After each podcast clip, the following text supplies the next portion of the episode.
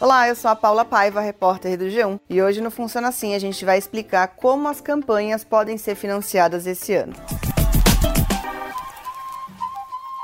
Ou seja, de onde que vem o dinheiro para contratar cabo eleitoral, distribuir material de campanha, produzir propaganda para a TV? Desde 2015, com a reforma política, estão proibidas as doações de empresas. A ideia era impedir que empresas pudessem ter influência no governo ou fossem beneficiadas com contratos na esfera pública. Então, como é que as campanhas são pagas? O dinheiro pode vir de quatro lugares. Um deles é o Fundo Eleitoral, que foi criado em 2017 depois do fim de doações empresariais. Nesse ano, o fundo eleitoral é de 2 bilhões de reais. Vale lembrar, é dinheiro público. O fundo é dividido entre os partidos. Nesse ano, PT e PSL, que têm as maiores bancadas na Câmara, abocanharam as maiores parcelas do fundo. Para os partidos receberem, eles têm que atender alguns critérios, como destinar, no mínimo, 30% do valor recebido para a campanha de candidatas mulheres.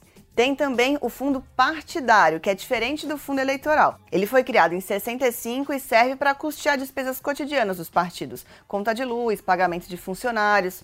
O fundo partidário é formado por uma mistura de dinheiro público e privado e uma parte dele também pode ir para as campanhas. Os candidatos também podem receber doações de pessoas físicas, mas tem um limite. Os eleitores só podem doar até 10% da sua renda bruta declarada Receita no ano anterior, ou seja, em 2019. Quem quiser contribuir com a campanha do seu candidato tem que se identificar com o número do CPF na hora da transferência, do depósito pessoal ou se for participar de alguma vaquinha virtual. Nas doações iguais ou acima a R$ 1.064, a doação só pode ser feita por transferência eletrônica entre as contas do doador e do candidato ou ainda por meio de cheque cruzado e nominal.